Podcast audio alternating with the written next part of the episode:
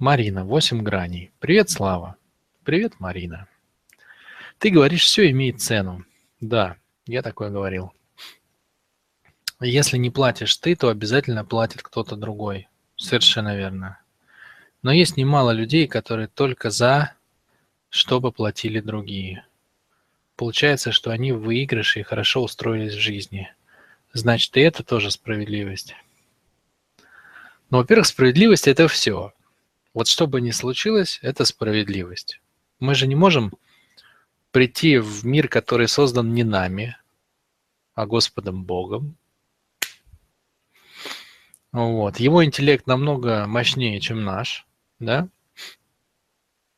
Я надеюсь, ни у кого же нету подозрений и сомнений, чей интеллект мощнее. Отдельно взятого человека или Бога, который является всем, в том числе и нами. Вот. Мы же не можем прийти во что-то, в мир, который создан не нами, а кем-то намного более умным, и сказать, вы знаете, вот я, Марина, прошедшая курс 8 граней у Вячеслава Юнева, считаю, что некоторые люди э, поступают несправедливо, что этот мир неправильный. Мы же не можем так сказать, правильно? Но если Бог решил, что правильный, значит правильный. Более того, если бы ты, Марина, проектировала мир сама, то я тебя уверяю, что ты бы спроектировала более, э, более несовершенную конструкцию чем то, что есть. Потому что вот этот мир, в котором мы с тобой живем, Марина, он работает, ты вдумайся только, уже 14 миллиардов лет. 14 миллиардов лет эта махина варится, там что-то у нее булькает, крутится, вертится, растет, развивается, умирает, рождается, и все работает. Все работает. Я не уверен, что даже если мы с тобой вдвоем взялись за эту задачу, Марина, то мы бы сделали лучше. Вот. И только есть отдельные, отдельные граждане, которые умудряются найти в этой конструкции несовершенство. И это удивительно, да, что вот есть Вселенная, она работает 14 миллиардов лет. 14 миллиардов лет она развивается от камня к человеку. Жизнь меняется, приобретает разные формы. Мы, кстати, так и говорим же, да? Форма жизни. Человек – это форма жизни. Это не сама жизнь, это ее форма. Обращаю на это ваше внимание. Человек – это не жизнь, это ее форма, потому что жизнь – это все. А мы просто форма жизни. И на других планетах мы тоже ищем формы жизни. Так вот, жизнь развивается, и она меняет формы. Да? Все развитие жизни заключается в том, что она меняет формы. И она пробует, она ищет, она ищет разные способы выразиться, она пытается найти тело, которое стало бы идеальным. Вот тело человека идеально. Знаете почему? Потому что оно больше не меняется. Потому что когда жизнь была травинкой, она почувствовала нехватку, она почувствовала, что чего-то не хватает что какое-то несовершенство, что было бы здорово бегать среди других травинок, и появились животные, у которых есть ножки. И когда жизнь стала, стала животным, она стала пауком, например, она поняла, что слишком мало мозгов, слишком слабые лапки. И появились другие животные, да? Появились червяки, но у червяков было слишком медленное перемещение, и появились э, леопарды, но у леопардов там еще какие-то недостатки, и появились обезьяны. И вот постепенно она нащупала тело. Идеальное тело. Идеальное тело – это тело человека. Это тело, которое, у которого нет нужды больше меняться. Понимаете? Нет нужды больше меняться этому телу. Поэтому, оно, поэтому это самый главный признак, что оно может не меняться нет нужды. То есть для того, чтобы для того, чтобы у нас появилась рука, вот эта вот, вот такая же, да, вот, который может вот так делать. 14 миллиардов лет жизнь тестировала, проходила этот путь от камня через воду к динозаврам, к мартышкам, через червяков и пауков, через крокодилов и жирафов. Формировались основные признаки нашего тела, ножки, ручки, шея, вот этот род, чтобы он появился, да, чтобы наш род мог сказать, о, это неправильный мир. 14 миллиардов лет. Жизнь пробовала, искала, как этот род создать, понимаете? Вы вообще понимаете, какой путь пройден? Сколько лет, сколько миллиардов лет жизнь выстраивала тот мир, в котором мы живем? Поэтому да, друзья мои, мы исходим из того, что все, что происходит, все справедливо. Все справедливо. Совершенно другое сознание подумало о том. У нас задача с вами очень простая. Вот, например, у нас нет задачи с вами выдумывать мысли. Все мысли уже есть. Мир же создан с помощью божественной мысли, которую мы познаем, да? Поэтому мы даже употребляем с вами слово «открытие». Мы же не говорим «человек придумал». Мы говорим «открыл». Что значит «открыл»? Это значит, это уже было. Он просто открыл это для нас. А кто это создал? Это природа создала, да? Когда я говорю Бог, я имею в виду природу, я имею в виду все. Да? Бог для меня это все. Чтобы вы не думали, что я имею в виду какое-то существо отдельное от нас. Нет, Бог это все. Бог это и ножницы, и маркер, и Мария, и Тарас, и я, и все вы. Бог это все. Это то, что я имею в виду. Так вот, Бог подумал обо всем. За нас с вами. Вот. Вот, это первое. Но есть и второе. Есть и второе. А, дело в том, что все люди, Мария, которые радуются, чтобы за них заплатили другие, а, они, они что же платят за эту цену?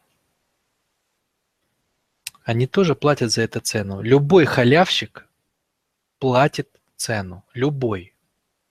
Самую страшную цену платит именно халявщик. То есть тот, кто попытался сделать так, чтобы за него заплатил кто-то другой. Тот, кто попытался переложить на другого человека цену того, что он получил. Почему? Потому что он берет на себя судьбу, понимаете, судьбу халявщика. Он берет на себя судьбу того, кто перекладывает цену на других. Это же целая судьба. Это же целый жизненный сценарий. Он ходит и радуется. Он ходит и радуется, что вот мне тут бесплатно помогли, а вот тут я бесплатно там урвал чего-нибудь, а вот тут я зашел кому-то бесплатно поел. А вот тут я женился на девушке, которая у которой была квартира, например, трехкомнатная. А вот тут я бесплатно тренинг из интернета скачал. А вот тут я воспользовался бесплатно помощью человека какого-то. А вот тут я еще чего-то, да? Вот он думает, что он, он получил и ничего не заплатил. Ничего подобного. Он проиграл самое важное. Он проиграл самое крутое в этой жизни. Вот это же цена халявщика.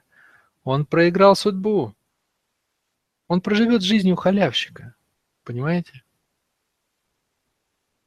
У него, он никогда не раскроет. Какой кайф никогда не раскроет в себе тот, кто женился на девушке ради квартиры? У него никогда не будет любви. Он же подменил. Он же подменил любовь на квартиру. Более того, он никогда в жизни не найдет в себе силы заработать ее сам. Он все будет добывать вот таким способом. То есть он никогда не познает радость результата. Он познает радость пользования квартирой. То есть он познает радость пользователя, но он никогда не познает кайф созидателя.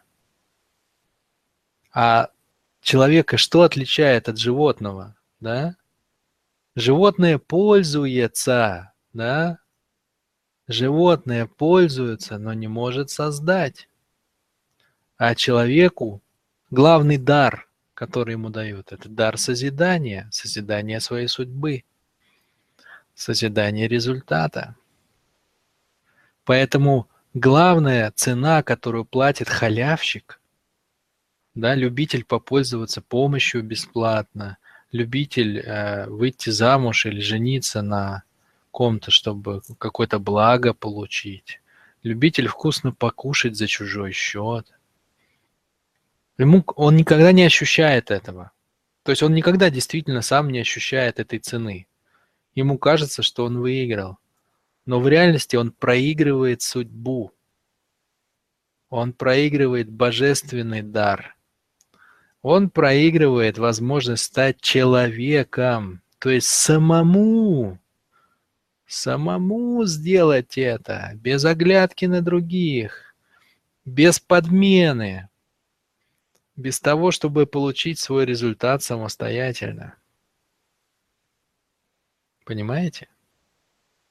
Вот что он проигрывает. И он никогда не догадывается об этом. Это невозможно ему объяснить, пока его не клюкнет это когда-нибудь там, в 90 лет или в 80, а может никогда что, же, что можно же было этот же результат достичь самому, и это была бы совершенно другая жизнь.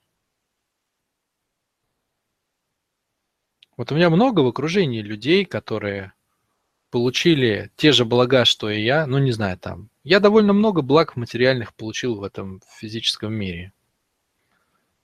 Я зарабатываю неплохие деньги, там, я купил несколько квартир, много машин,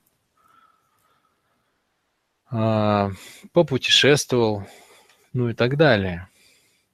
И вокруг меня, в моем окружении, огромное количество людей тоже имеет это, и даже больше имеет, и намного больше.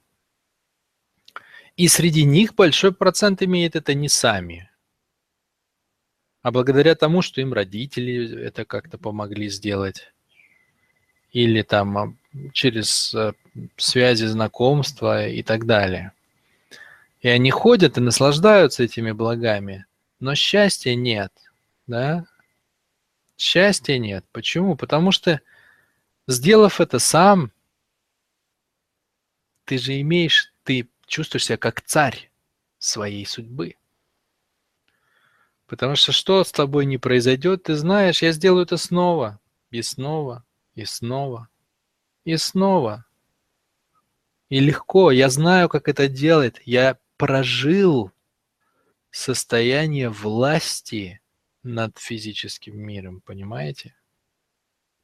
Когда я могу сам себе купить все, что я хочу, когда я могу сам сделать любое а, упражнение, принять любое решение, достичь любого результата, который я себе ставлю. Я царь своей судьбы.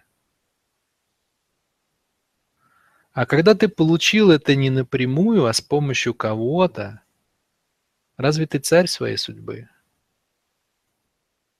Животная модель.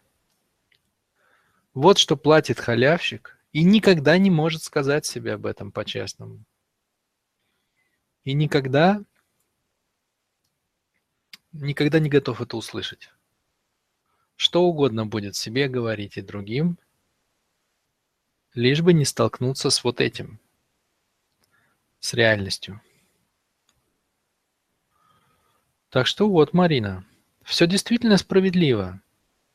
Просто если ты меряешь только деньгами, тебе кажется, что ты выиграл.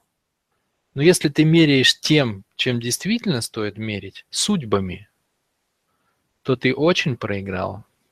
Поэтому я уже много раз вам рассказывал, что если я чувствую, что мне кто-то что-то дал большое, прям большое, Я не могу это принять, слишком большая ответственность для меня. Я же приму судьбу, судьбу того, кто принял что-то бесценное и не заплатил за это временем, а, переживаниями своими, деньгами, отношением каким-то. И я либо не беру, либо я оплачиваю. Это слишком дорогая цена для меня, например. Для, как для человека, который понимает, что я могу свою жизнь прожить совершенно по-другому. Это слишком дорогая цена для меня взять что-то бесплатно. Слишком дорогая. Вот такие дела.